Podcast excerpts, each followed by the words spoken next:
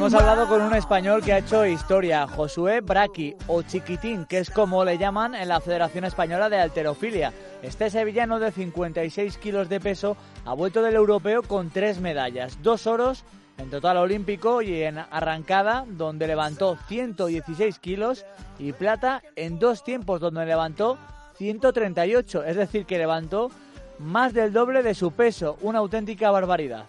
Bueno, pues la verdad es que entrenamos como, como siempre, eh, no habíamos cambiado muchas cosas, sí que, habíamos enfatizado el entrenamiento psicológico porque, porque hacía falta. Y bueno, eh, eh, la verdad es que el sentimiento fue único, increíble y, no me lo terminaba de creer cuando me dijeron que era campeón de Europa absoluto y, y la verdad es que fue, fue increíble dice que no ha cambiado nada salvo el aspecto psicológico en los entrenamientos, algo que ha debido trabajar especialmente tras rozar una medalla de oro en el último europeo en Noruega que la rozó casi con los dedos. Vaya si se cobró venganza.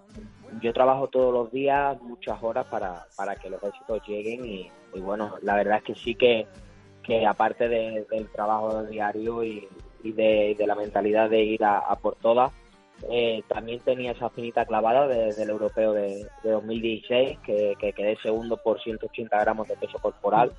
Y bueno, la verdad es que eh, quería quitarme esa finita y, me la he podido quitar.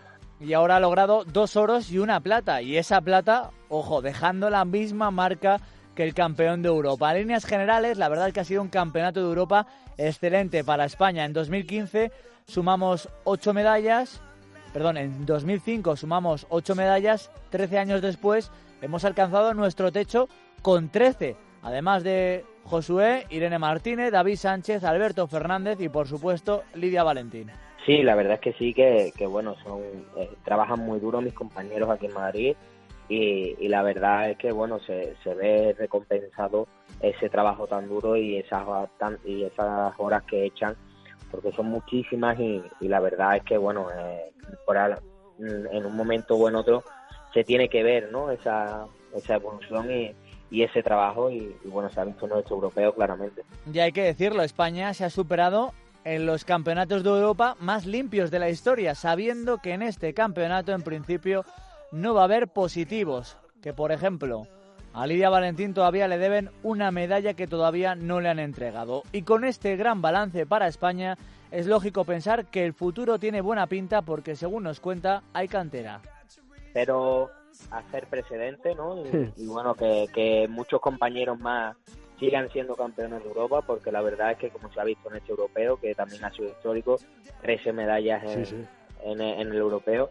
Entonces creo que hay muchas posibilidades de que de que no sea el único campeón de Europa en estos próximos cinco eh, próximos años. Y como nos cuenta, estos resultados le motivan para los Juegos Olímpicos de Tokio y es que mira al año 2020 con un cierto recuerdo amargo de Río de Janeiro donde no quiso ir al desfile inaugural para estar descansado y en su debut olímpico quedó eliminado a las primeras de cambio con tres nulos y un adiós.